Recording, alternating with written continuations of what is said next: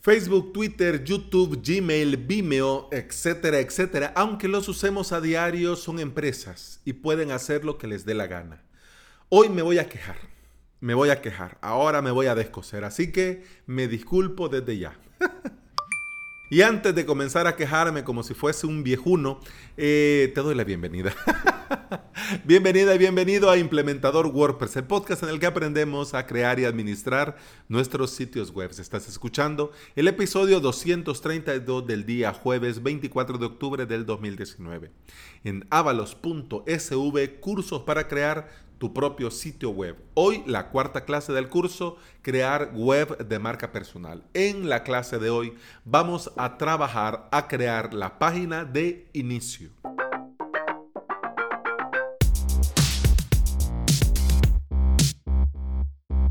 Y ya que el episodio de ayer fue muy corto, creo yo que ahora el de hoy va a ser un poco largo, porque la escaleta es larguísima, casi el doble de un episodio normal. Así que perdón desde ya. Pero bueno, entremos en materia. Que usemos estos servicios a diario y que paguemos incluso en algunos casos por usarlo, no nos hace dueños. Para nada. Con una actualización en sus términos y condiciones pueden dejarnos afuera y perjudicar completamente nuestro negocio o nuestro día a día. Actualmente estamos en vilo por los cambios de las políticas en la plataforma Vimeo. Si no estás al tanto, te cuento. Primero, ¿qué es Vimeo? Vimeo nació, dicho pronto y mal, para hacerle la competencia a YouTube. La idea era crear otra plataforma de video para que los usuarios pudieran subir, hacer comunidad, compartir contenido, etcétera, etcétera. Pero bueno, YouTube ya estaba demasiado implementado y como bien dice el viejo y conocido refrán, el que llega, bueno, el que pega primero, pega dos veces. Y la gente se queda con, con ese run run de, bueno, este es el original. Entonces Vimeo se le hizo cuesta arriba esto de querer competir contra YouTube y viró. A un mercado que también necesitaba cariño, pero que no estaba mm, explotado. Habían alternativas, pero demasiado caras. ¿Y cuál es ese mercado? Es el de video, pero sí es sí, puedes tener tus videos públicos y todo, pero videos privados para membership, para empresas, para cursos, para etcétera, etcétera. ¿Y por qué es tan importante para muchos Vimeo? Porque es eh, el eje principal y central del negocio. Por ejemplo, avalos.sv es una academia de cursos para aprender a crear tu propio sitio web. Pero en mi servidor no tengo los videos, no los tengo. En mi servidor solo tengo eh, los posts de cada clase, de cada curso, y en cada clase está incrustado un video que sí está en Vimeo.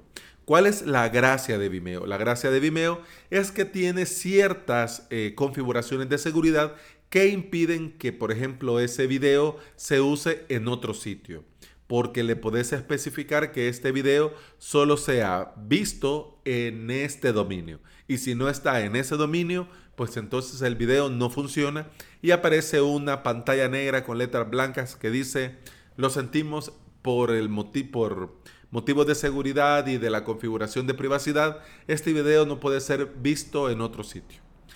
También, supuestamente, Vimeo protegía contra las descargas, es decir, vos con cualquier página, con cualquier, eh, cualquier extensión de Chrome o cualquier programa podés copiar un video de YouTube y descargártelo y no pasa nada. Vimeo en un principio eh, era imposible. Te digo en un principio porque al día de hoy ya hay algunas herramientas, extensiones y software que te permiten descargar incluso desde el mismo Vimeo. Pero claro, significa que, bueno, ya hay un poco más de, de lío, pero sigue siendo una alternativa. Sigue siendo una alternativa más para los que ya llevan mucho tiempo. ¿Por qué? Porque como te digo, que entre más videos, más suscriptores, más demanda, pues entonces ya te sale más caro. En cambio, Vimeo era un buen servicio y te digo era porque, bueno, era un buen servicio a un muy buen precio. Entonces ahí sí, ya era seguro que ibas a hacer un membership, ibas a subir videos eh, para tus suscriptores, ya todos sabíamos que sí o sí tenías que elegir Vimeo. ¿Cuál es el lío? El lío es que por el motivo que sea, como te digo, son empresas, son servicios ajenos, cambiaron las políticas de privacidad y términos de uso y ahora el ancho de banda no es ilimitado. Sí es ilimitado, pero si vos tenés el video público para que cualquier usuario en Vimeo lo pueda ver. Pero si vos tenés ese video privado que no se puede ver en la plataforma vimeo.com y lo tenés bloqueado para que solo pueda verse en tu web y además vos pagas para vos cobras a tus usuarios para mostrarle estos videos, pues entonces ahí ya no es ilimitado el ancho de banda, ¿ya? Y si te pasas de mil gigas de transferencia, tenés que pagar, además de lo que pagas por Vimeo, mensual o anual, tenés que pagar 6 mil dólares para arriba, dependiendo de cuánto te hayas pasado. Problema, que da lo mismo si te pasas mil a que te pases 100 mil gigas de transferencia. Vamos, en Twitter, eh, ya lo tenía aquí a mano para no olvidarlo, Jesús, Jesús, Jesús, no, no, era Bruno Ramos Lara, arroba Bruno Bruno Ramos Lara, eh, hizo un cálculo, para que te hagas una idea de cómo está el tema, hizo un cálculo. Si vos tenés en tu membership, por ejemplo, 100 suscriptores y, por ejemplo, tenés 20 videos, imagínate 100 suscriptores y 20 videos. En avalos.sv yo tengo 110 videos ya. Son, son 11 clases. Son, perdón, 11 cursos y cada curso de 10 clases, pues ahí está. En este caso, si vos tenés, por ejemplo, esos videos de cursos que vendés así, el curso, pues entonces por, por eso te dice el cálculo. Pero para ponerlo fácil, creo que Bruno lo hizo así. Tenés 100 alumnos y tenés 20 videos. Estamos hablando de que si cada alumno se mira cada video, estamos hablando que ya tendrías en ese, mail, en ese mes 2.000 reproducciones. Y si cada video pesa como promedio 500 megas, es decir, como una media hora, que es lo normal que una clase vaya entre 20 y 30 minutos, ¿ya? Algunas clases pueden más, pueden menos, pero ya te digo, más o menos por ahí anda el cálculo. Quiere decir que ya te tocaría pagar 6 mil dólares, porque ya sobrepasar, ya te has pasado, ya has excedido el límite de las nuevas políticas y términos de Vimeo. Los que vamos comenzando, incluso podríamos pensar, bueno, de momento no he llegado a la cifra mágica de 100 suscriptores, así que estoy bien, tranquilo, no problem. Pues no, ahora ya nadie puede estar tranquilo, porque con estas nuevas políticas de uso y de términos y condiciones de Vimeo, eh, ahora tenés que usar la versión Pro o Business, que son las más caras, para poder alojar videos para una academia de cursos o un membership site. ¿Por qué?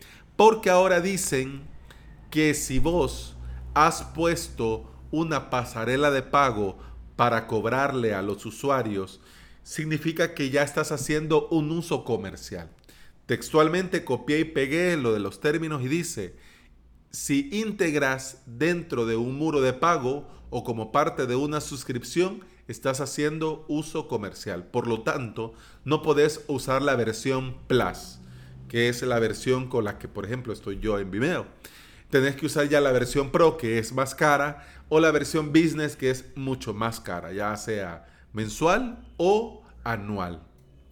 Vimeo sabe de sobra, porque lo sabe porque ese fue el giro que ellos tomaron hace muchos años, porque vieron que no podían competir contra YouTube. Y vieron que ya que tenían todo montado y YouTube les quedaba grande, pues fueron por estas empresas que ya daban servicio premium de alojamiento para videos, para academia, para profesionales, para empresas. Así que Vimeo sabe de sobra que nosotros esos videos los bloqueamos para ese dominio para usarlos en un membership, porque si no, no tendría sentido. ¿Para qué vas a meter un video en Vimeo? ¿Para qué lo vas a bloquear que no esté público? ¿Y para qué lo vas a bloquear para que solo se vea en ese dominio? ¿Mm? Claro, si eso es una empresa y le das capacitación a tus, a tus trabajadores, pues bueno. Pero lo normal y el estándar era para membership. Así que bueno, dejan, eso sí, porque son unos bandidos, dejan que subas todo que montes todo y de repente de la nada pues te llega un correo avisándote que tenés dos días, que tenés dos días para pagar lo que les debes de la transferencia del ancho de banda que has gastado extra porque usas tus videos de manera comercial y que si no lo pagas en dos días te bloquean tu cuenta y dejarías ya de tener el acceso y obviamente no podrías seguir viendo tus usuarios, tus suscriptores, tus videos. ¿Te imaginas qué lío? Además también, si estás usando la cuenta, por ejemplo, la versión Plus de, Vimeo y obviamente lo estás usando para un membership, te obligan a pagar, a pasarte a la versión Pro o a pasarte a la versión Business o igual te suspenden la cuenta con un hermoso mensaje que dice, acción requerida. Debes cambiarte a Vimeo Pro o Vimeo Business antes del 30 de octubre del 2019. Solo puedes subir videos comerciales si tienes una cuenta de Vimeo Pro. Suspenderemos tu cuenta si no cambias de suscripción. ¿Ya? O sea que aquí vamos a apelar, lo vamos a discutir. No. Además también vos no podés ver en ningún sitio cuánto ancho de banda estás consumiendo. No lo ves. Y ellos tampoco te lo saben decir a ciencia cierta, porque Bruno les mandó un correo y les preguntó cuánto él había consumido y le decían que ese no era información que se le podía dar a los usuarios. Imagínate cómo estamos. Pero bueno, vamos a correr un tupido velo con el tema de Vimeo. Ya al final te digo las conclusiones, pero vamos a hablar de otro de otra empresa grande que hace las cosas como tirándolas a mal. Muchos dicen, si tengo mi página en Facebook, ¿para qué yo quiero un sitio web? Incluso hasta ahora que nosotros estamos de implementadores, hasta el día de hoy, muchas eh, empresas, colegios, profesionales te dicen, pero ¿para qué quiero yo una página web si ya tengo una página en Facebook? En la página web puedo poner fotos, también en mi página de Facebook. Puedo poner videos también en mi página de Facebook. Puedo poner noticias también en mi página de Facebook. Puedo poner a vender cosas también en mi página de Facebook. Entonces, ¿para qué? Bueno, porque simple y llanamente tu sitio web es tuyo. En cambio, tu página de Facebook es de Facebook.